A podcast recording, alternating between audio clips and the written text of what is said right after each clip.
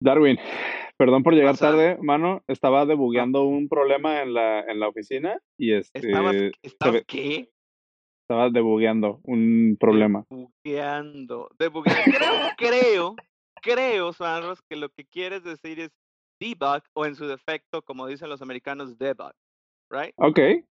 Estaba, Pero no, es- es- pues, sí. O sea, debugueando se me parece como el boogeyman, ¿sabes? El, el, el coco, el boogie. No, esto es bug, bug, ¿ok?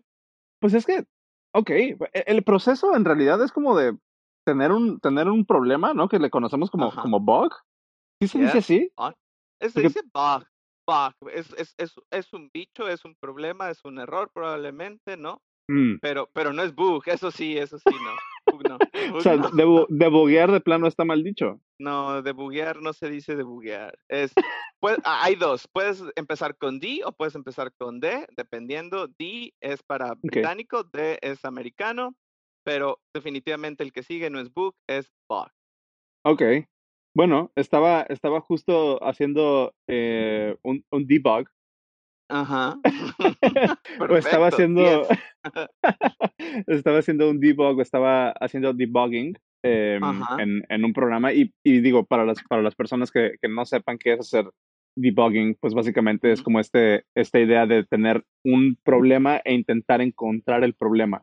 Muchas veces creo que creo que algunas personas se quedan con la idea de que hacer debugging significa resolver el problema pero en realidad en, en, en la práctica hacer debugging significa intentar encontrar el problema, intentar saber cuál es el problema.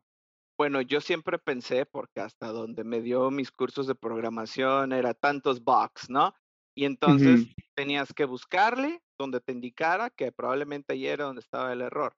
Entonces, no nada más ese, ese concepto cuando estás compilando, cuando estás calando, calando algunas líneas de código, esa parte lo puedes llevar hacia, hacia afuera del concepto de programación tal cual. Sí, o sea, porque, porque en realidad el proceso de debugging puede suceder en cualquier capa de la, de- de- del programa. O sea, el proceso de debugging, por ejemplo, lo puedes automatizar de cierto modo con el compilador, ¿no? El compilador es tan inteligente que de repente te puede decir, puede hacer un análisis estático de tu programa y decirte, aquí es posible que tengas un bug porque la, la memoria no la estás manejando de la manera correcta o tienes esta variable que a lo mejor te está metiendo ruido ahí, ¿no? Pero, por ejemplo, en un episodio pasado hablábamos de testing. Ajá. Y entonces, en este proceso de testing, eh, también puedes encontrar bugs, ¿no? Donde, por ejemplo, si tú haces un proceso automatizado de testing en el que tu aplicación la corres en diferentes pantallas, en diferentes tamaños de pantalla, a lo mejor en, el, en la pantalla del iPhone 10 encuentras un bug que no está visible en la pantalla del iPhone 6, ¿no? Por, de- por decir algo. Correcto. Y Sí, sí, sí. también eh, entre browsers, cuando estás probando o cuando estás haciendo cosas con, con, con Me web. gustó esa. Browser. Bra- eh, me gustó, me gustó. Perfecto. Hoy, lleva, hoy andas, pero sí, buenísimo con el Hoy ando filoso. Sí, sí, sí. Eh, justo, o sea, cuando, cuando, cuando estás haciendo el testing, eh, el testing, Testen, acuérdate, test, cuando no estás haciendo testing. el test, no el testing, test. cuando estás haciendo el testing, 9.5. Sandro. cuando estás haciendo el testing con, con, em, con los browsers, pues de repente a lo mejor hay algún bug que se, que se hace, que se manifiesta, así le decimos, ¿no? ¿Dónde se manifiesta este, este bug? sí, Eh, se puede manifestar en, en Chrome o se puede manifestar en Safari o se puede manifestar en Ujú, diferentes browsers, ¿no? Con diferentes tecnologías.